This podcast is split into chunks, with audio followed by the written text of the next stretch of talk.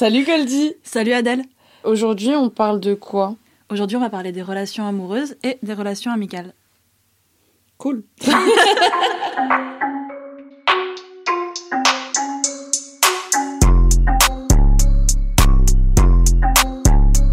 Comme d'habitude, en début de podcast, on vous lance les micro-trottoirs. Est-ce que tu penses que le couple romantique, c'est mieux que les amis? Non, je préférerais les amis. J'ai toujours priorisé mes amis. Tu peux plus te reposer sur tes amis plutôt que ton partenaire ou ta partenaire dans un couple. Moi, j'ai plus de facilité à me reposer sur mes amis qui ont une présence assez inconditionnelle et tout le temps parce qu'ils vont toujours être là et ça fait des années qu'ils te suivent, ça fait dix ans qu'ils te connaissent, ils savent de quoi ils parlent.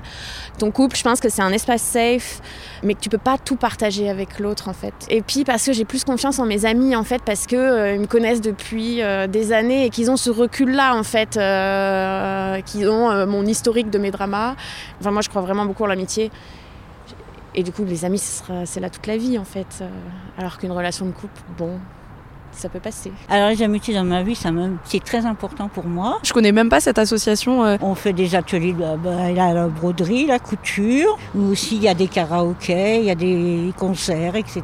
Et du coup, c'est ici que tu as la plupart de tes amis? Oui, c'est ici que j'ai la plupart de mes amis. oui. J'ai l'impression que euh, quand euh, dans cette société, quand on vieillit, on est de plus en plus isolé. Est-ce que tu as l'impression que justement cette euh, association, elle t'a permis de d'agrandir ton cercle d'amis? Oui, oui, cette association m'a vraiment parce que où je suis, c'est une résidence autonome parce que bon, euh, j'ai eu ma retraite, hein, et ce n'est pas pareil du tout. euh, quand on leur dit quelque chose, ils nous, ils nous respectent dessus, tout ça. Donc, euh, les amitiés, c'est important parce que je me sens pas isolée. Est-ce que tu es ou pourrais être en relation polyamoureuse? En fait, je suis en relation libre. Et du coup, je fais un peu la différence entre la relation libre et le polyamour. Je suis avec quelqu'un que j'aime énormément. On s'aime, mais on a le droit de vivre nos aventures ailleurs. Par contre, j'aime d'autres personnes, mais j'entretiens pas des relations avec elles euh, quotidiennes. Mais j'aime d'autres personnes. T'en as pensé quoi, Goldie, de ce micro-trottoir? Ben, ça m'a fait plaisir à, entendre parce que je m'attendais pas à ce que les principales réponses qu'on reçoive ce soient des valorisations de l'amitié par rapport à des relations romantiques. Et toi? Je pense que moi, à l'inverse d'une des personnes qui répond dans les micro-trottoirs, je partage tout dans mon couple amoureux. C'est pas ça pour moi qui fait la différence avec euh, les amis. La plupart des trucs euh, qu'elle a dit, euh, je les partage, mais du coup, c'est pas que je suis pas en accord, c'est juste que c'est pas mon modèle de fonctionnement, quoi. Je pense qu'on fait forcément une différence entre amitié et amour amoureux parce qu'on baigne dans cette idée et dans cette euh, scission depuis qu'on est né. Donc forcément, on va construire des amitiés qui sont différentes de nos relations amoureuses. Mais je crois que en dehors du sexe et de l'attirance physique, si je pouvais construire mes amitiés comme je construis mes relations amoureuses, je serais hyper heureuse. Et hum, pour moi, c'est hyper important de partager tout avec euh, mes amis comme avec mes amoureux et d'être dans une profonde vulnérabilité et intimité. Et par contre, à un moment, elle dit qu'elle a ses amis qui sont toujours là pour elle, qu'elle connaît depuis super longtemps et qui connaissent tout d'elle. Et je pense que ça me fout une grosse FOMO parce que j'ai pas énormément d'amis comme ça et je rêverais d'avoir plein d'amis comme ça. C'est vrai que dans ce qu'elle pouvait partager, dans ce qu'on a entendu, il y avait quand même une, une binarité dans la façon d'appréhender les relations amicales et amoureuses. Et même s'il y avait une valorisation de l'amitié qui n'est pas forcément celle qu'on a l'habitude d'entendre dans la culture euh, mainstream, enfin dans les choses qu'on entend habituellement, il y a du coup quand même à l'inverse une grosse différence dans leur façon de traiter les relations amicales et les relations amoureuses, avec une survalorisation de l'un par rapport à l'autre, et du coup qui crée quand même une dichotomie, je sais pas si c'est le bon terme, mais une différence entre les deux, qu'elle a tout à fait le droit d'avoir évidemment, et que de mon côté je trouve euh, un peu plus dommage, enfin que je partage pas complètement en tout cas. Après, je pense que le petit point qu'on peut lui accorder, c'est que nous, on a présenté la question en mode euh, est-ce que tu fais une différenciation entre amour et amitié et tout Mm. Et que du coup, forcément, quand on te pose la question comme ça, euh, ça crée une binarité, quoi. Je pense Mm. que si on m'avait fait un micro-trottoir dans la rue, et peu importe où, je pense que si on m'avait fait un micro-trottoir, et... mais dans la rue, forcément, parce qu'il y a trottoir, Et tu veux pas avoir un trottoir chez toi? Super et, ben, et qu'on m'avait présenté cette question alors que je connais pas la- les personnes, Ouais. peut-être j'aurais pas commencé à rentrer dans une même si ouais j'allais dire peut-être je serais pas rentrée dans une analyse poussée mais me connaissant peut-être un peu quand même mais peut-être pas autant que ce qu'on fait là tu vois je me serais basée sur les questions qui me sont posées Demander si on fait une différence oriente la réponse à dire euh, bon, ouais. ouais peut-être un petit peu. Commençons par la première question. Je pose la question. Ouais. Est-ce que tu penses que le couple romantique, c'est mieux que les amis? Tu vois, on, pose quand même euh, un truc de manière binaire un peu. Ouais, hein. c'est vrai. Euh, je pense pas du tout que le couple romantique soit mieux que les amis, mais je l'ai longtemps euh, pensé ou en tout cas agi comme tel. Je pense que j'enfonce un peu une porte ouverte en disant qu'on est euh, quand même pas mal matrixé pour mettre le couple romantique amoureux comme place centrale dans le goal de vie et j'ai beaucoup beaucoup beaucoup couru après ça. Quand j'avais 18 ans, j'étais avec un mec j'étais avec un mec que j'aimais de ouf j'ai grandi avec un, père un peu contrôlant et un peu euh, enveloppant d'une certaine manière. Bon, j'étais hyper sous emprise de, de, mon père et je sais que dans le couple, euh, il y avait un truc hyper patriarcal de fallait que je suive mon père à fond, il fallait que je sois euh, tout comme lui.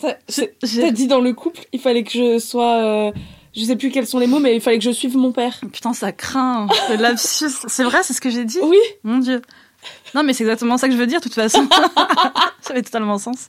Je fais ma thérapie ici, hein, je pose des choses. Euh, mais en tout cas, quand j'ai rencontré cette personne, bon, je l'aimais de ouf, c'était une personne trop trop chouette, mais c'était clairement mon goal de vie de me dire cette personne, je vais me marier avec cette personne, on va se fiancer. Euh, à 21 ans, j'étais euh, persuadée que c'était Bon, après, c'était aussi d'un point de vue pratique, euh, c'était plus simple euh, pour plein de raisons. Euh, mais il fallait qu'on se fiance, il fallait qu'on se marie, j'allais faire des enfants avec cette personne, j'allais habiter avec cette personne. Et je n'avais pas l'impression d'exister en dehors de ce couple, en dehors de cette relation. Mes amis autour existaient bien moins qu'avec lui. Bon, le fait est que comme il était en plus, euh, c'est une relation à distance, donc forcément, euh, dès qu'on se voyait, il y a que cette personne qui existait. Tout mon entourage autour n'existait plus. Je ne me focusais que sur cette personne. On passait nos journées à s'écrire. Mon, cerveau tournait autour de cette personne. Ensuite, j'ai découvert euh, d'une part le roller derby et ensuite ma ma gouinerie.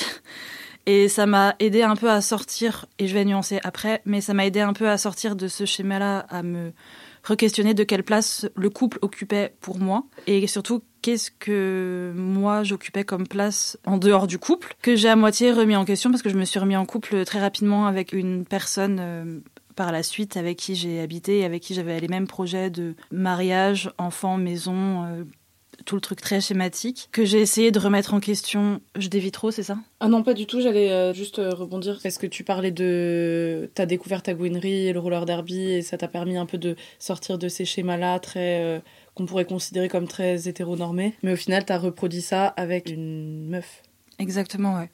C'était un peu le même schéma de quand j'ai entamé la relation avec cette personne, on s'est tout de suite dit euh, bon, enfin moi je l'ai tout de suite dit, j'ai pas envie d'avoir besoin qu'on soit tout le temps ensemble, j'ai envie qu'on ait envie d'être ensemble. Donc j'ai essayé de remettre en question la question de dépendance affective pas complètement bien et enfin j'avais clairement pas les outils et les capacités puis notre façon de fonctionner a fait qu'on s'est un peu fusionné euh, à ce moment-là et j'ai reproduit exactement le même schéma où je me sentais très encadrée et très dans un endroit contrôlant et rassurant parce qu'on connaissait le chemin à suivre quoi. Je l'ai un peu remis en question quand je me suis séparée de cette personne et que j'ai commencé à relationner plutôt dans un schéma polyamoureux.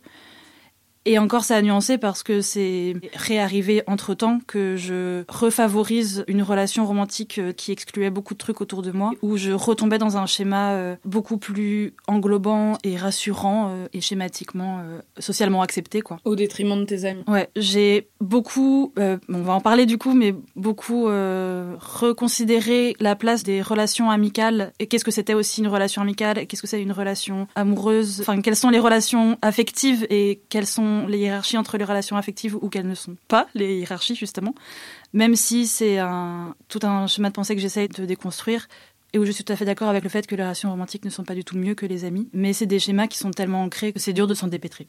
Et toi? Actuellement, non. Je pense pas que le couple romantique soit mieux que les amis. On a grandi dans la même société qui nous vend à tout va que le couple romantique c'est le goal ultime. D'ailleurs, Liv Stromkist en parle très bien dans ses BD où elle explique que quand t'es éduquée en tant que meuf, et je mets des guillemets, t'es éduquée à exister en tant qu'objet dans le couple, et donc tu cherches absolument à être en couple hétéro, à faire des enfants, à te marier, parce que c'est ça qui te donne une valeur sociale. Tu ne fais que fantasmer le fait d'être en couple et de te marier et d'avoir des enfants.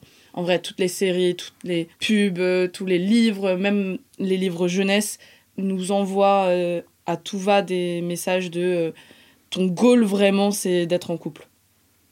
Donc je pense que forcément, dans ce cadre, quand tu sais que le seul moyen d'avoir de la valeur dans cette société, c'est d'être validé par les hommes et d'être en couple avec eux, forcément tu mets le couple romantique à un stade plus élevé que toutes les autres formes de relations. Pour autant, je sais que depuis que je suis enfant, j'ai toujours valorisé les amitiés. Enfin, à partir du moment où j'ai été en capacité de me faire des potes, parce que euh, je sais que quand j'étais vraiment petite, euh, j'étais plutôt asociale et j'aimais pas sortir et ma mère elle me disait tout le temps arrête de regarder la télé, va va jouer dehors. moi j'étais là non, les gens me font peur et à la crèche quand on me suivait de trop près, eh ben je mordais les gens. Et d'ailleurs, il y avait un mec à la crèche, il était amoureux de moi et il me suivait tout le temps. Et moi, je il me saoulait parce que à la crèche, tu vois, j'avais pas encore intériorisé que euh, il faut être en couple et tout, blablabla. Moi, j'étais très bien seule en mode euh, girl boss, tu vois. et lui, il me suivait tout le temps. Du coup, je le mordais tout le temps. Pas toi, le même temps. Attends, une fois, mais je t'avais raconté, je crois. Mais une fois, on faisait des marionnettes. Moi, je voulais absolument choisir le chien. Et il avait pris le chien. Bah, je l'ai défoncé. Bâtard. Ouais, bâtard de Je trouve ça drôle euh, que tu mentionnes la maternelle et que ce soit. Enfin, c'est la crèche. Euh, la crèche, pardon. Bah, moi, je me rappelle pas de la crèche, mais à la maternelle, j'avais pas d'amis, mais j'avais trois amoureux, par contre. Ah ouais?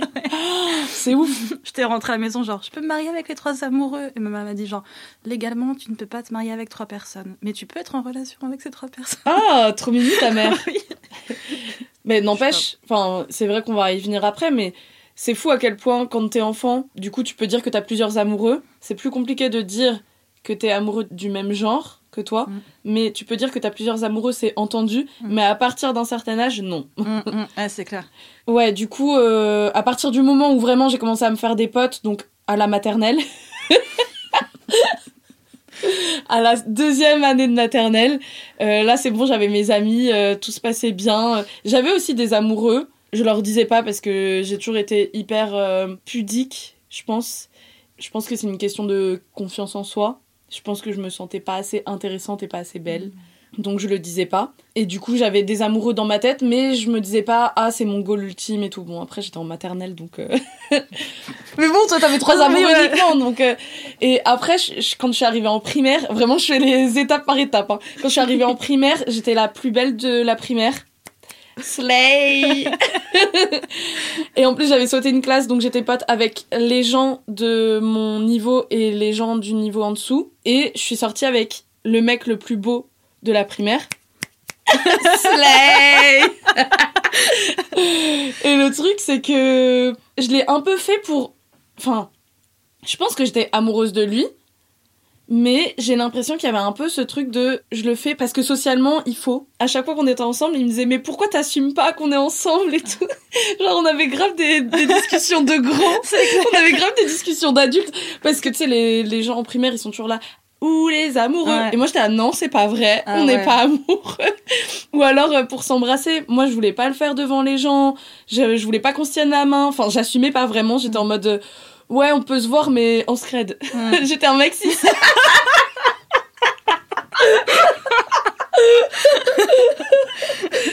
Le pauvre petit chat.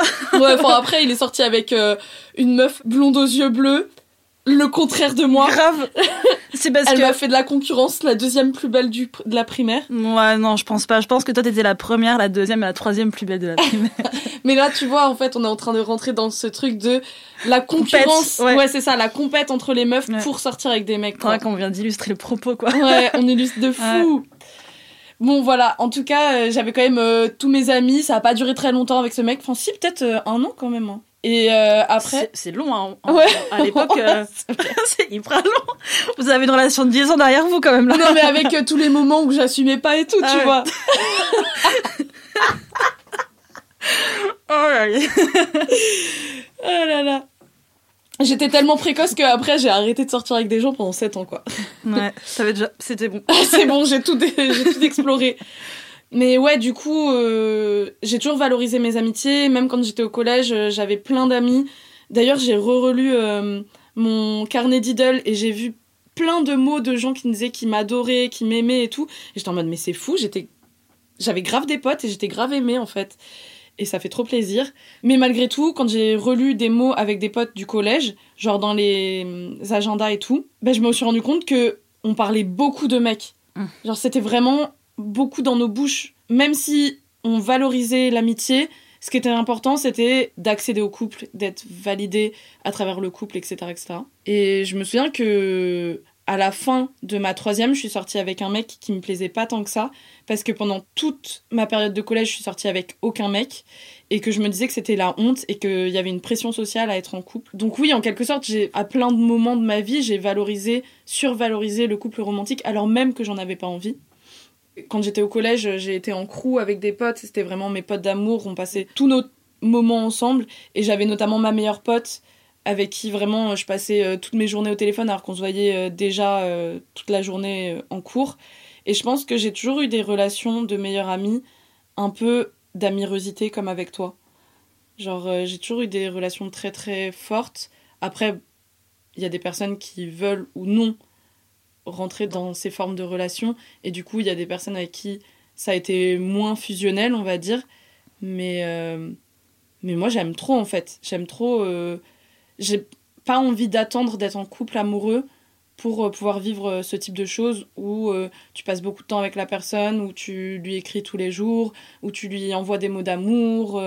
Là, je peux te ressortir des lettres de ma meilleure pote du collège, mais laisse tomber. on se disait qu'on s'aimait de ouf, quoi.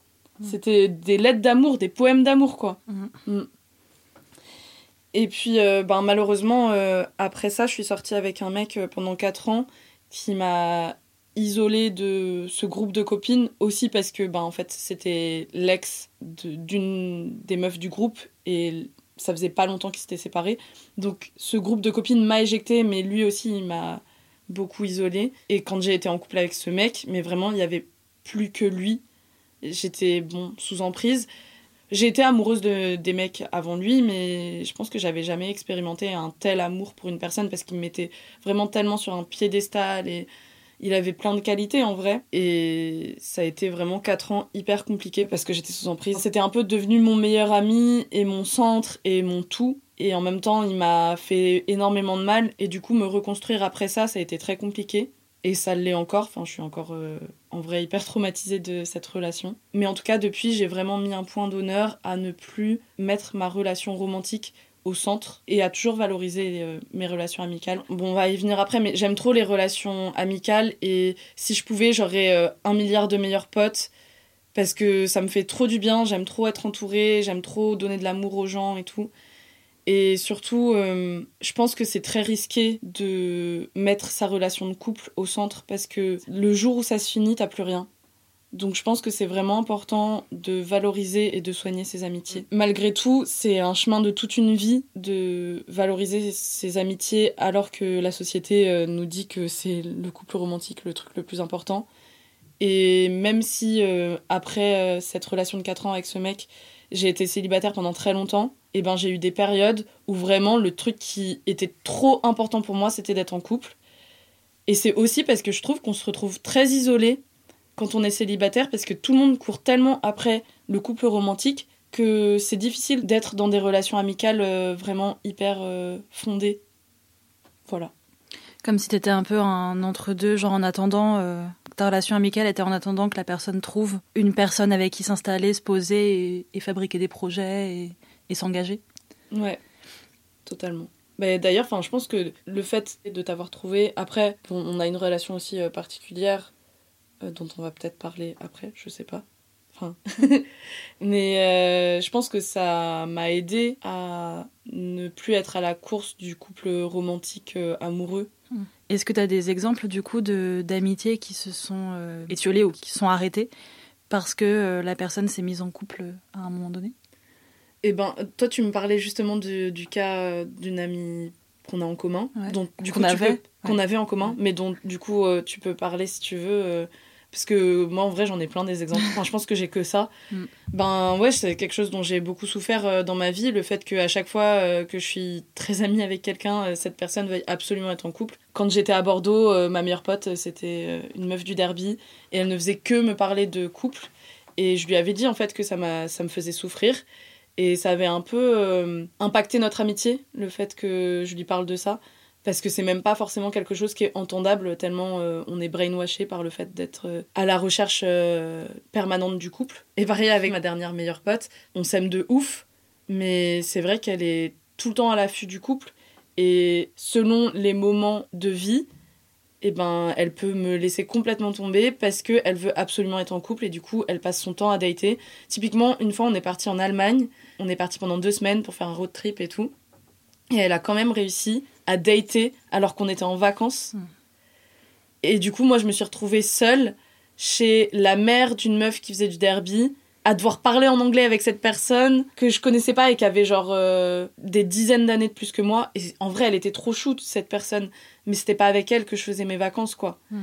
Et c'est terrible à quel point les gens sont capables de tout et de te laisser tomber de ouf Mm. pour euh, dater juste un cis mec que tu connais pas et que tu reverras jamais, quoi. Ouais, c'est clair. C'est ok, bon, des vacances, de dire genre, bon, là, j'ai besoin d'un petit moment euh, solo, d'aller faire ton petit bail parce que t'as besoin d'être un peu solo avec toi-même. Mais du coup, partir, laisser la personne solo, c'est pas un- une décision commune et une envie commune, pour aller dater une personne, pour valoriser du temps avec une personne que tu connais pas, que tu ne reverras probablement jamais. Alors qu'il y, a, euh, y a ta meilleure pote qui est en train de se faire chier quelque part et que t'as laissé tout seul de côté, c'est horrible. C'est horrible. J'aurais été tellement mal, tellement en angoisse. Et là, je dis, je dis ça, mais euh, avant de sortir avec Myrtille, j'étais hyper pote avec euh, deux meufs du derby. Et avec du recul, je pense qu'on était surtout potes de soirée. Mais moi, à ce moment-là, c'était mes personnes centrales. Et en fait, elles me parlaient quand même très très souvent de mecs. Et on avait quand même beaucoup ça à la bouche. Et finalement, elles ont réussi à se mettre en couple. Et ça a été la fin de notre amitié. J'étais meilleure pote avec une meuf euh, quand j'avais la début de vingtaine. Ben, elle était pleine d'amour avec moi en mode de love bombing. Quand elle était pas en couple. Mais dès qu'elle était en couple, elle m'oubliait. Elle me donnait plus de nouvelles, elle me ghostait. Ah ouais, putain, c'est vraiment le stand-by. Enfin, un stand-by, quoi. C'est, Ouais. C'est horrible. t'es- tu, tu, tu combles les besoins affectifs de l'autre jusqu'à ce qu'il y ait une personne plus apte. euh, Ouais. Je pense que c'est ça en fait. C'est que j'aime trop soigner les relations et j'aime trop être dans des relations genre hyper euh, fortes et tout. Donc j'apporte beaucoup d'amour aux gens. Mais quand ces gens rencontrent l'amour amoureux, ah bah c'est bon, j'ai plus besoin d'Adèle Mm. quoi. J'ai aussi une anecdote, euh, mais du coup, je sais pas si c'est tellement pertinent, c'est plus euh, sur la valorisation du couple euh, exclusif au profit du, du- des couples pas exclusifs. Mhm. J'ai été en relation avec une personne il y a quelques années maintenant. On s'est vu pendant peut-être 8 ou 9 mois quand même, donc c'est long. À se voir assez régulièrement, à s'écrire, à se partager pas mal de choses. On est même partis en vacances ensemble. Enfin, une relation quoi. Euh, on Une a- relation amoureuse, tu veux une dire relation amoureuse, ouais. Ok. Euh, on n'a jamais mis de mots vraiment très définis sur la relation amoureuse, autre qu'on était censé être en relation polyamoureuse à ce moment-là. Donc elle voyait d'autres personnes et je voyais d'autres personnes aussi. Moi, je racontais un petit peu et je posais des questions sur ses autres partenaires. Elle était clairement un petit peu moins euh, intéressée et à fond. Il y a une période où je commençais à sentir qu'elle était un peu plus éloignée de moi et qu'elle était un petit peu moins à fond et, je voyais un malaise qui s'installait quand je parlais de mes autres relations. J'en ai parlé pour savoir comment elle se sentait et, ce qui se passait. Elle me disait que tout allait bien et que ça se passait très bien. Et un jour, j'ai reçu un, un message de sa part me disant qu'en fait, euh, elle avait un gros crush sur quelqu'un et que c'était un truc qui commençait à naître euh, entre elle et cette personne. Elle avait envie de voir où, où ça allait avec cette personne-là et que euh, bah, elle n'était pas trop sûre de si cette meuf était euh, trop dans les bails polyamoureux ou relations non exclusives. Donc, du coup, euh, en attendant, elle préférait qu'on se voit pas trop et qu'on se parle pas trop, en attendant qu'elle sache où cette autre meuf en était, euh, pour bah, pas foutre tout par terre avec elle et que ben si jamais elle était dans un bail polyamoureux, elle et moi on pouvait continuer à se voir et à communiquer, euh, mais qu'en attendant, il fallait un peu que je sois pas trop là, quoi, histoire de pas la mettre dans le mal et qu'elle décide ensemble de ce qu'elle faisait. J'ai été super euh, super blessée à ce moment-là de me dire ben ça fait huit ou neuf mois qu'on se voit très régulièrement.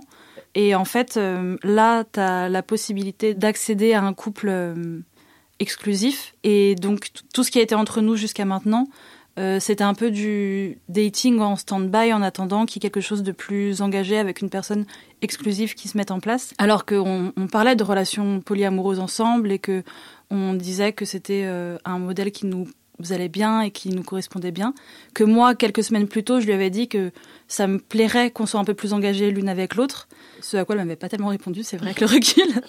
Mais du coup, euh, franchement, si c'est là où t'en es maintenant, je préfère qu'on arrête de se voir parce que là, du coup, j'ai l'impression que je suis juste sous le coude en attendant que tu puisses euh, voir s'il y a moyen de moyenner avec euh, cette personne. Du coup, ben moi je trouve ça hyper dévalorisant, donc euh, non, j'ai pas très envie. Donc ça s'est terminé là avec elle. Ouais, il y a un peu un truc de euh, ah bah on est en relation polyamoureuse donc euh, je mets moins de soins dans notre relation et puis au pire euh, tu peux trouver euh, l'amour qui te manque euh, ailleurs dans d'autres relations quoi. Mm. Ça me fait penser à ces gens qui relationnent avec d'autres gens en mode euh, on se voit, on va au ciné, euh, on sexe ensemble et tout, euh, mais qui disent euh, ah non mais par contre je suis pas prêt pour m'engager Mm. Et qui au final c'est pas qu'ils sont pas prêts pour s'engager, c'est qu'ils sont pas prêts pour s'engager avec toi. Mm. Parce que t'inquiète que quand ils rencontrent la personne avec qui ils veulent s'engager, ils, ils Ils sont y prêts quoi. Mm. Et du coup, pour moi, le truc de je suis pas prêt pour m'engager, ça n'existe pas. Mm. C'est juste qu'ils sont pas tombés sur la personne qui leur donne envie de s'engager. Donc toi, tu avais rencontré cette personne qui s'appelle euh, Mathilde avant moi. Enfin, c'était euh, ton amie euh, avant que je la rencontre. Et il y a quelques années, du coup, on est partis en vacances, toi et moi ensemble, et on devait retrouver cette personne sur le chemin. On partait peut-être euh, deux, trois jours, euh, c'était assez court. Et moi, j'en ai un souvenir hyper intense euh, de vraiment rencontre hyper forte d'amitié, un amour super fort qui s'est créé entre nous trois tout de suite. Ça a tout de suite matché avec Mathilde. On a passé plusieurs jours ensemble. J'ai l'impression que ça a duré hyper longtemps tellement on allait tout de suite dans des choses très deep et on s'est tout de suite connectés hyper fort euh, les trois ensemble. On s'est même appelé les femmes de l'amour. Ouais, on s'est même fait un tatouage commun. Où on devait, euh, c'était notre tatouage de fiançailles. Ouais, on a développé une amitié euh, vraiment forte les, les trois ensemble. Individuellement, il y avait vraiment beaucoup d'amour chacune, chacun les uns une avec les autres. Et effectivement, on s'est appelé les, les femmes de l'amour. On passait pas mal de temps les trois. On parlait beaucoup, beaucoup par écrit. On... Nos conversations étaient toujours très, très deep, très intenses, très soutenantes aussi. On avait passé une soirée du coup à se faire des tatouages euh, communs où euh, moi je vous apprenais à utiliser la machine et du coup c'était le premier tatou de Mathilde en plus. Euh, c'est toi qui lui avais fait. Non, c'est moi qui lui avais fait et c'était elle qui t'avait fait le tien. Et c'est une personne qui du coup était célibataire tout ce temps-là. Elle a rencontré un mec, euh, je sais même plus quand, je sais même plus comment. Elle a rencontré un mec en soirée et. En fait, elle, elle datait déjà pas mal de mecs, Mm. mais c'était jamais très euh, Concluant. concluant. Et elle sortait beaucoup. Après, ça allait pas très bien aussi dans sa vie. Mm. Et ça va toujours pas très bien. Mm. Mais en tout cas, elle sortait beaucoup, beaucoup, beaucoup. Et euh, elle a rencontré ce mec euh, à une soirée, il y a une- deux ans environ. Ouais. Bah, petit à petit, elle s'est éloignée de nous. Bon, on a eu quand même euh, beaucoup moins de nouvelles à partir du moment où elle a été en couple avec lui. Mm. On a quand même été euh, à l'enterrement de sa mère. Mm. Elle a euh, réduit ses sorties. Avant, elle sortait tous les soirs. Et là, en fait, elle s'est rendue compte que elle avait un espace un peu. Enfin, moi, ça, c'est mon analyse. Qu'elle avait un espace où c'est bon, elle avait trouvé son mec. Donc, euh, elle avait plus besoin de sortir autant. Elle avait un peu cette Mm. excuse. Tu sais, comme il y a une espèce de pression sociale à être en couple bah, t'es toujours à l'affût et du coup tu t'autorises toutes les sorties et enfin tu te t'imposes toutes euh, les sorties et quand t'es en couple t'es en mode bon ben c'est bon je suis validée par la société donc là c'est bon je peux un peu me reposer euh. Mm. et j'ai l'impression que ça a fait ça pour elle Mm. et du coup il y a un an euh, je lui ai dit en général je propose beaucoup aux gens qu'on se voit c'est quelque chose qui me rend triste parce que les gens le font moins envers moi et je lui en ai parlé et elle m'a dit euh, que pour elle, c'était assez compliqué de s'organiser pour qu'on se voit, qu'elle préférait faire des trucs euh, au dernier moment. Et du coup, je lui ai dit, ok, pas de souci, mais dans ces cas-là, c'est toi qui me proposes. Et depuis, elle ne m'a jamais proposé qu'on se voit. Ça fait ouais, plus d'un an. Ouais, moi les dernières nouvelles que j'ai, c'est parce que euh, tu m'as appris le décès de son père et je lui avais envoyé un message quelques temps après. Enfin, on a réceptionné le message l'un l'une de l'autre et on s'est jamais revus et C'est triste et c'est fou de se dire qu'on est passé de d'autant d'intensité à. Mm. à rien. Ouais. Ouais. J'avais vu une vidéo euh, parce que enfin ce que tu disais juste avant sur le fait de beaucoup sortir et tout et en fait tu le fais plus une fois que tu es en couple parce que t'as plus le besoin de chercher quelqu'un. Je suis le compte d'un couple de meufs euh, qui sont trop choupies, qui racontaient euh, leur mariage, leur rencontre. euh, elles ont euh, elles ont fait alors je vais dire un bébé mais en fait elles ont eu des jumeaux donc elles ont fait deux bébés. et elles sont vraiment tout le temps tout le temps ensemble, elles bossent ensemble, euh, c'est euh, vraiment le binôme de leur life, elles sont tout le temps les deux. On voit rarement sur leur réseau euh, des relations amicales. Donc je connais pas leur vie en dehors, donc évidemment je ne peux que projeter. Mais elles avaient fait une vidéo, du coup, un, un reel sur l'une qui montrait qu'elle recevait un message d'une de ses potes qui disait un truc du genre Ah bah viens on se voit, on peut sortir avec les copines, on va faire un truc et tout. Et elle répondait à sa pote un truc du genre euh, ah non désolé je suis occupée euh, j'ai autre chose à faire euh, je peux pas et après elle se montrait du coup avec sa femme chez elle en mode pourquoi t'as envie de sortir quand t'as ça chez toi quoi? Mm. les deux hyper heureuses et en mode pas besoin de potes on a on est nous deux ensemble ça m'avait fait trop mal au cœur quand j'avais vu la vidéo parce que du coup c'était très ouais valorisé et mis en en mode euh, ouais j'avoue une fois que t'as ton ou ta partenaire à la maison que tu considères comme euh, ta meilleure amie ton amie ta partenaire de travail ta partenaire de vie euh, bah en fait t'as besoin de rien d'autre j'ai trouvé ça horrible pour les amis en question genre si elles tombent sur ce reel je serais tellement mal à leur place de me dire bah du coup j'étais juste ouais utiliser le temps de trouver cette personne quoi Ben, moi, je trouve que c'est hyper fréquent. Enfin, vraiment. euh, Mais moi, je trouve ça hyper dangereux, en fait. Parce que, ok, d'accord, mettons, vous vous séparez jamais. En fait, il y a une des deux qui peut mourir. Si tu valorises pas tes amitiés, c'est hyper égoïste, hein, ce que je dirais, hyper individualiste, hyper euh, consommateur d'amitié. Mais si tu vois pas l'intérêt d'avoir des amis pour euh, passer du bon temps avec tes amis et tout, ben vois l'intérêt au moins que ça peut être pour si jamais tu te retrouves seul, quoi. Je me dis, il y a une telle valorisation du couple monogame à deux, du couple romantique, euh, amoureux et tout, que les gens des générations au-dessus et tout se retrouvent euh, dans des couples où il y a un des deux qui meurt et l'autre se retrouve seul en fait. Mm. Et c'est d'une violence extrême. Mm. Surtout dans notre société euh, occidentale, euh, enfin en tout cas en France, où les gens font famille de manière très restreinte, mais en fait tu te retrouves tellement isolé et tellement seul, c'est trop important de valoriser les amitiés quoi. Mm. Vraiment, je, je trouve ça fou de. Bah après, c'est leur choix, hein, mais moi je peux pas quoi. Et en fait, ce qui me rend triste, c'est de me dire qu'il y a tellement de gens qui pensent comme elle que du coup, ça te. ça nous bloque, nous, les gens qui voulons de l'amitié, dans nos amitiés. ouais Je voulais re- rebondir sur ce que tu disais par rapport à notre amie Mathilde. Tu disais, en fait, il s'est rien passé, on n'a pas eu d'embrouille ni rien, juste ça s'est fini sans qu'on se dise quoi que ce soit. Et en fait, il y a vraiment que dans les couples romantiques que on a acté qu'il fallait qu'il y ait une vraie rupture avec des discussions. Alors, il y a plein de ruptures qui se font hyper mal, des gens qui ghostent, enfin, il y a des gros manques de communication dans les couples romantiques et amoureux, mais c'est rien comparé aux autres formes de relations et notamment les relations amicales. Il y a tellement de ruptures amicales qui font mal, qui font souffrir et on comprend pas pourquoi elles existent. Enfin, typiquement, moi là, j'ai une pote qui, euh, il y a deux mois environ, m'a ghosté. Alors que euh, on avait une relation hyper intense et fusionnelle et qu'au début elle avait été en mode love bombing de fou. Elle a annulé plusieurs plans qui étaient prévus entre nous et ça m'a mis mal et je lui ai envoyé des messages pour être rassurée et au lieu de me rassurer elle s'est justifiée donc je lui ai dit que ça me mettait pas bien ses justifications et en fait elle m'a ghosté. Enfin et elle a même pas écouté euh, mes messages où je lui disais que ses justifications me mettaient pas bien, elle m'a Mm. juste ghosté. Mm. Et c'est tellement dur et tellement violent. Et on n'en parle pas. On parle pas de à quel point plein d'actes dans les relations amicales sont traumatisants. Mm. Moi, ça m'a impacté. Enfin, là, ce qu'elle a fait, ça m'impacte sur euh, mon rapport aux gens maintenant. Et ça, je suis capable de le dire parce que je vois que j'ai été traumatisée par ce qu'elle a fait. Mais en fait, il y a plein de comportements que des amis ont eu par le passé où je me suis pas rendu compte sur le moment que ça m'avait traumatisée parce qu'en en fait, on n'en parle jamais. On, on s'autorise même pas à se dire que ça peut être traumatisant en fait. Mm. Et ouais, là maintenant, je me dis, oh là là, mais en fait, cette personne, elle est super sympa avec moi, mais c'est sûr, à un moment, elle va finir par euh, arrêter de me parler. euh. Ouais, maintenant, je vis dans la peur que les gens me ghostent, quoi.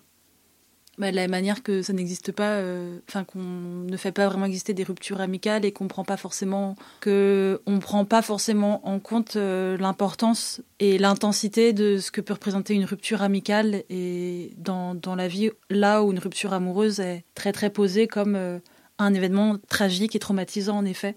Où c'est ok de dire qu'on fait le deuil d'une relation, par contre relation amicale, l'importance mise sur les relations amicales est tellement moindre dans tellement presque inexistante dans, dans une certaine mesure qu'on n'entend pas trop que ce tragique et ce deuil-là existe. Ouais, totalement. Mm.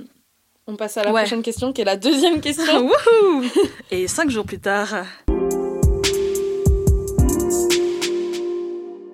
Aujourd'hui, quelle place occupent tes amitiés dans ta vie, Goldie euh, Je suis dans des relations polyamoureuses et je considère pas être euh, polyamoureux que d'un point de vue juste relation romantique, mais je discutais avec une personne qui me parlait de son rapport au, polyamour et qui me disait que euh, elle relationnait pas forcément avec romantiquement avec beaucoup de personnes, mais par contre ça lui avait fait changer son regard sur ses relations amicales à qui elle voulait redonner plus de place et plus d'importance. Ça m'avait euh, touché et fait écho parce que j'ai l'impression que je porte un regard un peu différent sur mes relations amicales comparées aux, aux relations romantiques et où déjà j'ai pas envie de mettre une importance euh, plus grande dans mes relations romantiques de gens qui apparaissent dans ma vie et qui arrivent dans ma vie au détriment de mes amitiés. J'essaie de beaucoup plus réfléchir à en fait euh, mes relations affectives et les relations que je construis, euh, j'ai envie de toutes les soigner. Il y a une période où j'étais avec pas mal de personnes, euh, enfin, j'entretenais pas mal de relations romantiques. Et il y avait une personne dans ma vie avec qui on se voyait assez souvent. On n'avait pas de projet euh, de fonder un foyer. On était dans une relation d'amoureuse. C'était très chouette. Et c'était une personne avec qui il n'y avait pas forcément de sexualité. J'ai longtemps rangé mes relations euh, romantiques et relations amicales en faisant bah, du coup cette grosse différence dans la présence de la sexualité dans mes relations. Et de remettre ça en question du coup dans mes relations. De fait, euh, il y a des relations euh, amoureuses, romantiques qui existent dans ma vie sans, sans ce paradigme-là. Là où j'ai des relations qu'on considère comme amicales, mais où il y a bah, beaucoup de tendresse, beaucoup d'engagement, où j'ai euh, bah, des tas de projets différents avec ces personnes, ou, ou juste, des gens que j'aime très intensément, que j'aime beaucoup et que je vois beaucoup. Quelle différence il y a entre toutes ces relations et où est-ce que la frontière amitié, amour est posée? Enfin, est-ce qu'il n'y a pas quelque chose de plus flou qui existe dans ces relations et pourquoi est-ce que du coup ma relation avec cette personne-là a autant d'importance? C'est des choses que j'ai essayé de remettre pas mal en question du coup à cette période-là. Bon du coup avec des nuances parce que bah il y a des moments où je retombais dans un truc full en mode euh, la relation romantique au centre et à, fond et où je m'en veux beaucoup. Mais je sais que ce moment-là j'ai essayé de repenser mes relations affectives autrement en essayant d'être un peu moins dans un truc binaire entre relations euh, amicales et amoureuses. Du coup, mes amitiés j'ai l'impression d'essayer de soigner et valoriser mes relations qui existent en essayant de plus faire cette euh, distinction aussi binaire entre mes relations amoureuses romantiques et mes relations amicales en dévalorisant du coup mes relations non romantiques au profit de gens qui débarqueraient dans ma vie euh, romantiquement. Voilà. Et toi? Euh, bah, Juste, je voulais rebondir sur ce que tu disais parce que moi, c'est vraiment des question que je me pose actuellement, mais j'en suis aux prémices de ma réflexion, donc euh, c'est un peu compliqué de m'exprimer là-dessus. Mais c'est vrai que des fois, je me dis, mais c'est vrai qu'elle est, euh, au vu de ma politisation sur le sujet, la frontière entre amour amoureux et amitié. Parce que, en fait, moi, je suis demisexuelle, donc j'ai besoin d'être amoureuse pour euh, sexer avec des gens. Donc, déjà, pour moi, ça donne une certaine définition de ma relation à l'amour amoureux. Si je définit notre relation versus ma relation avec Myrtille, par exemple, euh, la différence majeure, c'est pas vraiment le sexe, parce qu'il peut y avoir des moments où je sexe pas dans mes relations amoureuses, euh, mais c'est l'attirance physique. Pour autant, je pense que au fur et à mesure du temps, quand tu es dans une relation amoureuse, tu es toujours dans une relation amoureuse, mais ta relation, elle évolue et ton attirance envers la personne évolue aussi. Et du coup, des fois, je me dis, notre couple, à toi et moi, où il y a quand même en quelque sorte une forme d'attirance physique euh, parce qu'on a besoin de se toucher, de se faire des câlins, etc. Mais par exemple, j'ai pas l'envie de te t'embrasser sur la bouche ou ouais, en fait, c'est assez bizarre parce que du coup, je pense que c'est très euh, normé comme euh, processus. Mais ouais, j'ai pas envie de t'embrasser sur la bouche ou de sexer avec toi et tout. Mais il y a quand même un truc physique qui fait qu'on a envie de de connecter quoi des fois, je me dis, mais en fait, on est comme un, un vieux couple de 60 ans, tu vois, ou de 80 ans, enfin peu importe, où t'as passé toute ta vie avec la personne et du coup, tu construis quelque chose d'un peu différent des débuts, où il y a les papillons, où il y a euh, la passion du début. Et c'est vrai que j'ai pas énormément de d'expériences euh, romantiques amoureuses longues au point de vivre ça avec des gens enfin au point de vivre euh, ce truc de euh, on est en couple mais beaucoup moins dans la passion et en fait peut-être que nous deux on est juste arrivé au step de euh, on est en couple comme amoureux, mais pas de passion des premières années et tout. Des fois, je me fais cette réflexion, mais je trouve que c'est assez euh, quand même encore flou pour moi, Mm. ce type de d'analyse. Ça me rappelle euh, des conversations qu'on avait, toi et moi, euh, quand t'étais avec Myrtille, du coup. J'allais raconter ta life, c'est ok. vas-y, vas-y. C'était des relations polyamoureuses, donc on parlait pas mal de ça. Et toi, tu te posais la question d'être dans des relations polyamoureuses. C'était un sujet sur la table avec Myrtille. Vraiment, je raconte ton anecdote. Ah, ah, mais non, mais vas-y. Et du coup, à, à l'époque, donc Myrtille était pas chaud du tout à être dans des relations polyamoureuses et vous vous en parliez euh, bah, un peu mais pas tant. Et il y avait une non envie de son, de son côté et beaucoup d'insécurité qui existait. Et toi et moi on en parlait en se disant genre mais mais mine de rien toi et moi euh, certes euh, c'est platonique enfin c'est platonique mais on a une attirance physique toi et moi qui n'est pas érotisée enfin il n'y a pas de sensualité et d'érotisme dans notre attirance mais je sais que j'ai besoin d'être d'avoir un contact Pardon, vous voyez pas dans, dans le podcast, mais j'étais en mode oui, voilà, c'est ça les mots. Il n'y a pas de- d'attirance érotique. Ouais. Je pense qu'on parlait déjà d'amirosité à l'époque, mais du coup, tu as un amour pour. Je prends tes mots. T'as un amour pour moi qui est assez fort, si je puis me permettre. Oh, c'est pas assez fort. hein. Plutôt fort. Fort. Bon, ah, fort, voilà, fort. très fort. Mais, euh, Hyper fort. euh, Prom dog super fort. Dog infini fort. Prom dog infini plus 1. Prom dog infini infini fort. Euh, alors j'ai fait un bac S, euh, ça n'est pas possible, mais je le prends quand même comme un compliment. Mais du coup, à l'époque, quand on, on s'en parlait, on se disait, mais évidemment, ces insécurités ont tout à fait lieu d'être euh, et ça peut être discuté et tout, mais au final, est-ce que ça fait tellement sens alors qu'on a des relations qui sont non romantiques, amoureuses, érotiques, certes, mais avec une force dans l'émotion et dans l'engagement. Puis on avait des on commençait à construire Pédale de Fleurs, donc on avait quand même un projet de vie qui sortait du couple euh, exclusif monogame où tu t'installes avec la personne et, et qui peuvent coexister tout à fait, mais on n'était pas dans la même norme euh, déjà à ce moment-là. Donc quelle différence il y avait avec une autre personne avec qui tu pourrais avoir une relation même presque moins forte qu'avec moi, ou à un moment donné aussi forte euh, si, si tu as de la chance, et avec du coup potentiellement un aspect sexuel en plus? Enfin, je me rappelle que enfin, ça a été un peu le brainfuck quoi, à ce moment-là quand on en parlait en mode genre putain mais on a trop raison. Bah oui, et en même temps, je comprends parce que euh, je pense que si j'avais été à la place de Myrtille et que c'est elle qui m'avait amené euh, ce sujet-là de euh, la non-exclusivité et tout, j'aurais été en PLS aussi parce que ça te met tout de suite dans des énormes insécurités. On n'est pas du tout éduqué à être dans des relations non exclusives. Mm. Alors même que, comme tu le décris, on a plein d'amis. Donc du coup, en fait, on est éduqué à être dans des relations qui valorisent l'exclusivité romantique et euh, la non-exclusivité amicale. Donc les gens ont l'habitude de partager, à moins qu'il y ait des situations de très forte emprise, mais sinon les gens ont l'habitude de partager euh, leur partenaire euh, romantique et amoureux Mhm. avec euh, les amis de cette même partenaire.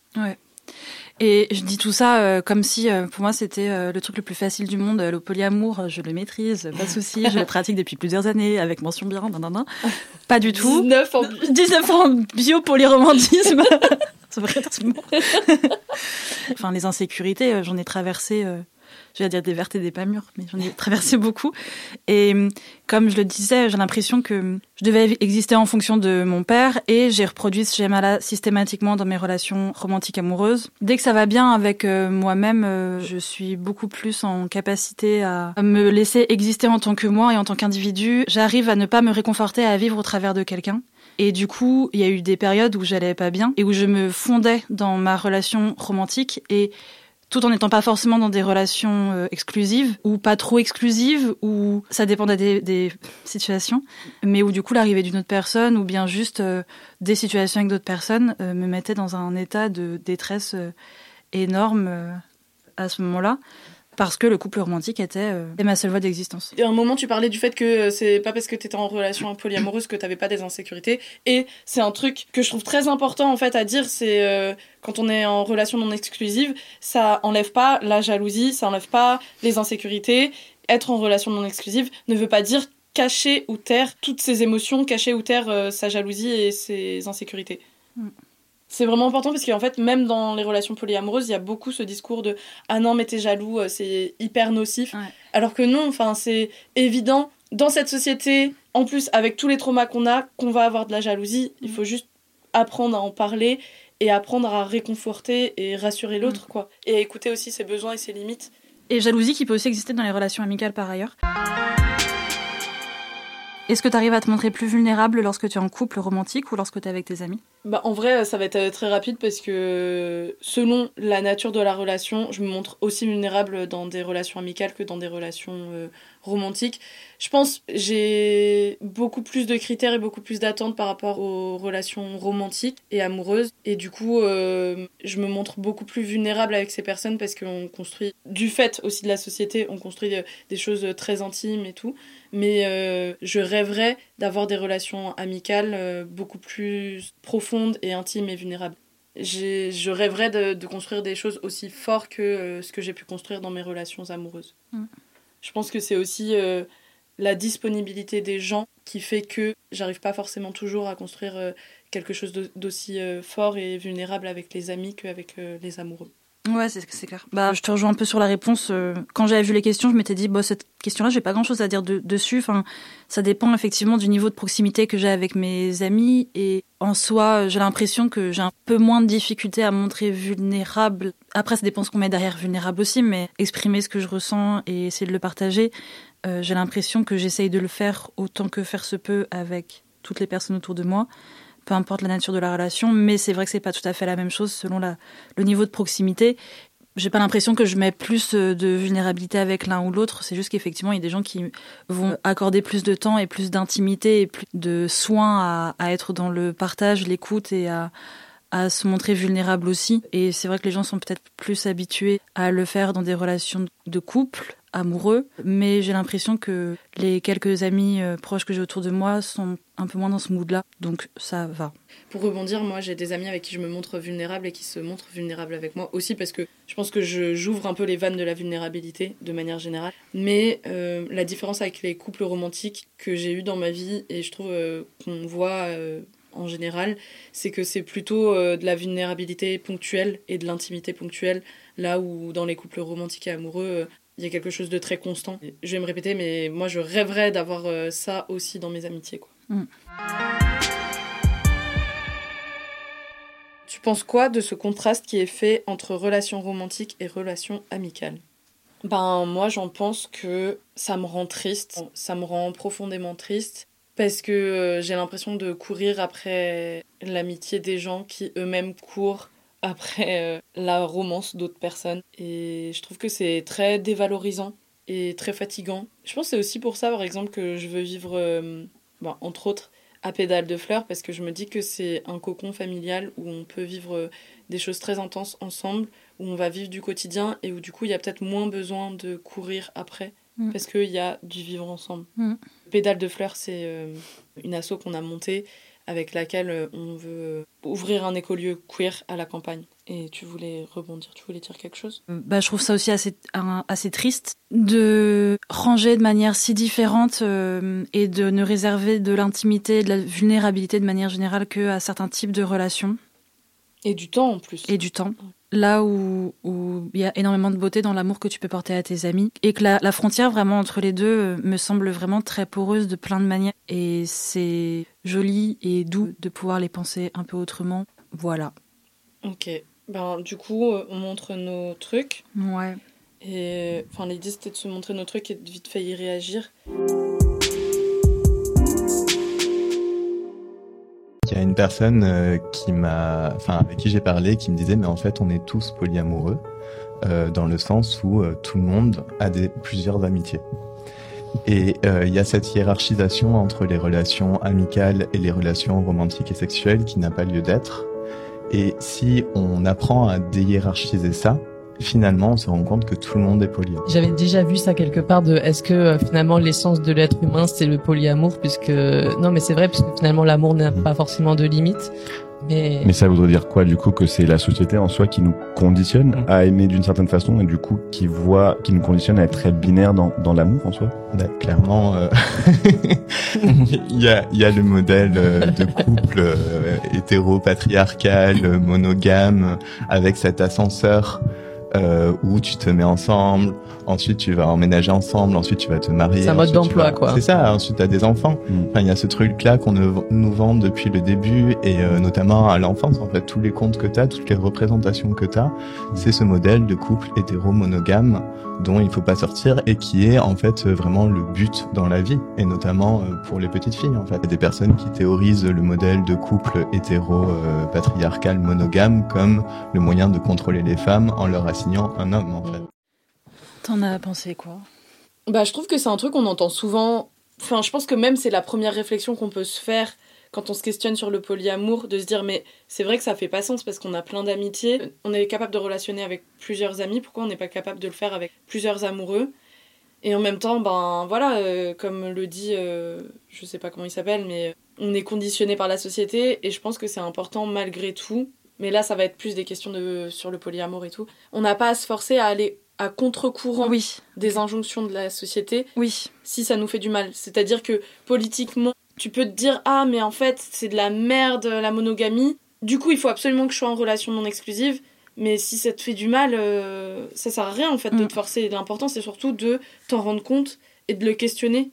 Et de le choisir en connaissance de cause aussi, mais Mm. pas de sentir obligé de le faire parce que c'est des codes euh, sociaux, mais d'un côté comme de l'autre en fait. Il y a effectivement euh, un nouveau code, enfin, oui, un nouveau code social du, du polyamour qui est très répandu dans certaines communautés en tout cas, enfin dans nos communautés Mm. au moins. Euh, mais effectivement, euh, quand bien même, euh, c'est pas du tout une obligation d'y aller. Point. Et du coup toi par rapport à... Du coup comme on a décidé de faire un épisode spécial polyamour, donc là vraiment pour recentrer sur l'amitié, toi ça t'évoque quoi cette vidéo? En même temps, je me doute que tu l'avais choisi par rapport au polyamour. En vrai, c'était pas la seule que j'avais choisie. Euh, là, je l'ai, je l'ai proposée parce que euh, c'est vrai que j'avais l'impression que ça pouvait amener plusieurs points en même temps de euh, remettre en question l'obligation au couple euh, exclusif, monogame et en plus euh, potentiellement hétéro. Mais, mais effectivement, c'est l'injonction à aller vers ça n'est pas du tout ok non plus. Mais j'avais l'impression qu'elle remettait un peu en, lumière une beauté dans les amitiés aussi. En même temps, je me rends compte qu'il y a un truc que, l'une des personnes du podcast disait à un autre moment du podcast. Je pensais qu'elle était dans cet extrême, en fait, non? Le même mood, de toute façon, sur euh, le fait d'avoir parfois du mal à euh, savoir euh, où est l'amitié et où est l'amour et quelle différence entre certaines relations. C'est des questions que j'ai pu me poser, que j'ai pu avoir, qui peuvent revenir à certains moments aussi selon les, les gens et, les personnes. Il y a un truc qui est hyper beau dans l'extrait. Il y a une des personnes là qui présente qui dit l'amour est. Elle, le dit tellement mieux, mais en, mode c'est le propre de l'humain d'aimer et l'amour est partout et il a pas de limite. Et pourquoi du coup on crée des frontières de l'amour euh, au niveau amoureux alors qu'en vrai il a pas de limite. Hmm. Et ça, je trouvais ça trop beau. De se dire, ben oui, en fait, euh, on- n'a pas beaucoup de choses, il y a beaucoup de trucs hyper violents sur cette terre, mais il y a un truc quand même qui est incroyable et fascinant, c'est l'amour. Pourquoi pas en profiter et en faire profiter tout le monde plutôt que Mm. euh, une seule personne euh, Je crois qu'il y a une des personnes, je sais pas si c'est exactement à ce moment-là que tu pointes, mais il y a une des personnes à un moment donné qui dit euh, euh, il y a peut-être quelque chose, on est peut-être euh, dans notre essence polyamoureux et ce truc-là m'a. c'était pas ça ah ouais. Là, c'est vraiment la personne, elle a dit ce que je viens de dire. Enfin, pas avec les mots, les mêmes mots, mais elle a dit ce que je viens de dire. ok. Parce Mais que- du coup, ouais. Bah parce que ce moment-là, moi, il m'a, il m'a un peu petit en mode genre, euh, non, peut-être qu'on n'est pas obligé d'essentialiser Ah oui. les gens euh, euh, sur le fait d'être polyamoureux, parce que je savais pas si c'était ça que la personne voulait dire ou si c'était, euh, on devrait tous être polyamoureux, ou du coup ça pose un peu une obligation à, à remettre en question euh, l'exclusivité de son couple si on a, alors qu'on n'en a pas forcément envie. Bon, alors moi, je te fais Ouais. euh, écouter mon truc. Ouais. C'est les copines d'abord? Ouais. Ah, je me doutais.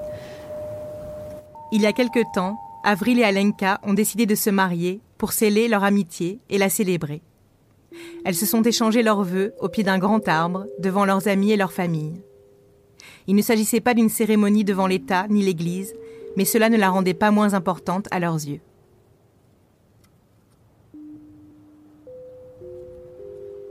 On sait plus trop comment ça s'est passé, mais je crois qu'une fois, je lui ai proposé, j'ai dit, euh, ça te dirait, on se marie?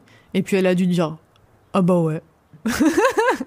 Et on a voulu faire une cérémonie pour nos familles. Du coup, pour présenter la personne qui est la plus importante euh, dans notre vie à nos familles, pour qu'ils puissent se rencontrer aussi. Et du coup, moi, je crois que c'était aussi important pour que mes parents et ma sœur comprennent c'est quoi ma vie. Comme je suis pas dans un truc euh, assez typique de je vais me mettre en couple euh, avec un homme et puis j'ai un travail très sécurisant et on va acheter une maison avec un prêt et puis le chien c'est bon je l'ai mais sans le reste. Tout ce parcours un peu classique et comme je suis rarement dans des relations mono-amour avec un gars ou quoi, enfin je voulais qu'ils comprennent où étaient mes priorités. Et c'était vraiment rigolo avec mes parents parce qu'au début ils étaient ils comprenaient pas pourquoi j'appelais ça un mariage. Ils disaient mais c'est du coup en fait c'est pour célébrer vos 12 ans d'amitié, c'est un anniversaire en fait, c'est pas un mariage. Et, euh, et ah bah si c'est un mariage pour nous. Et puis je leur ai envoyé euh, un message WhatsApp genre l'annonce officielle. Nous vous invitons euh, telle date euh, à tel endroit, nanana, pour célébrer le mariage d'Alenka et d'Avril. Et j'étais là, oh mon dieu, félicitations, j'avais pas compris et tout, parce qu'ils pensaient qu'en fait on allait se marier, qu'on était un couple et que c'était encore moi qui était pas clair et nan quoi. Et après, du coup, j'ai dit genre, bon, je vois comment vous réagissez, on va remettre les choses au clair. Alenka, c'est ma meilleure amie, et on va se marier pour célébrer notre amitié. Et je pense que le jour du rituel, quand on a expliqué, quand ils ont vu ce qu'on s'est dit, ils ont compris. C'est beau, hein C'est hyper beau. Alors, euh, je conseille euh, ce podcast euh, absolument. Il est incroyable. Ça s'appelle Les copines d'abord de Charlotte Bien-Aimée, un podcast à soi. Et il est vraiment trop cool. Et justement, ça parle de bah, tout ce dont on a parlé, mais avec une analyse féministe au sens où c'est important de revaloriser les amitiés entre personnes hors maxis et d'être en mode sororité slash adelphité parce qu'on est trop éduqué à être dans la compétition, etc. etc. Et en fait, dans ce podcast, il y a deux meufs qui s'appellent Avril et Alenka qui font du roller derby. Donc c'est assez ouf parce qu'avec Goldie, on s'est rencontrés via le roller derby et qui ont décidé de se marier. Et vraiment, enfin pour moi, c'est le mariage, c'est tellement symbolique, à la fois en termes de couple, d'union euh, hétéro, mais aussi de couple romantique, que euh, célébrer un mariage à travers une amitié, c'est le must, quoi. Enfin, je trouve que c'est trop cool. C'est trop cool au sens euh, politiquement, c'est un message hyper fort, je trouve. Ouais.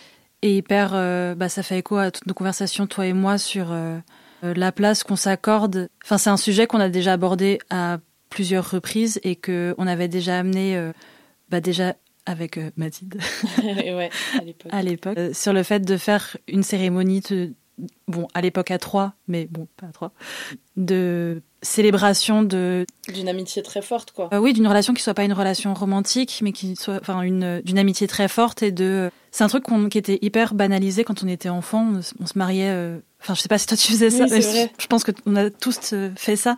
Nous il y avait à l'école maternelle, il y avait une petite maison dans laquelle on allait faire des mariages et c'était pas forcément ton gars que t'allais faire ton mariage, t'allais te marier avec tes potes. Il y a eu plein de mariages. Ouais, bah, il y a eu plein. C'est vrai que c'est un truc qui a été, qui était très banalisé quand on était plus petit et qui, bah, où là maintenant on pourrait faire genre des trop belles et grandes cérémonies avec un engagement qui a un tout autre sens maintenant aussi parce qu'on crée des choses qui sont tout autrement différentes qu'à l'époque. Et en tout cas, pour moi, c'était important de partager cet extrait. Ça vient un peu appuyer tout le propos que j'ai eu pendant tout cet épisode de c'est important de revaloriser l'amitié, d'amener de la vulnérabilité, de l'intimité, du temps, de l'énergie. Euh. Et en fait, enfin, c'est la preuve que tu peux valoriser tes amitiés autant que tes relations amoureuses. Et tu peux te marier avec tes amis et c'est pas réservé que aux couples amoureux. Mm. Ouais. C'est même trop cool de pouvoir le faire. Enfin, mm. ouais. On pourra avoir euh, un PDF euh, moi, j'imagine genre des tas de petites fleurs blanches, des rubans. Bon, par contre, on s'en fout, c'est pas le sujet. De, on pourra avoir euh, un, si on fait une cérémonie, avoir un truc euh, avec plein de petites fleurs et des rubans et des trucs qui, genre. Au, départ, je croyais que t'allais dire on pourrait avoir un hôtel à, à mariage. Ah genre on célébrerait tous les. Ah, ce serait mignon de. Tous les mariages d'amitié ou, ou, de non relations romantiques ou de relations romantiques mais à plusieurs ou trucs comme ça. Mais oui, ça serait trop ultra mignon qu'on fasse des trucs comme ça. Ouais, on serait vraiment le lieu euh, des mariages différents. différents C'est contre nature Bon bah voilà, c'est la fin de cet épisode. Bah allez, salut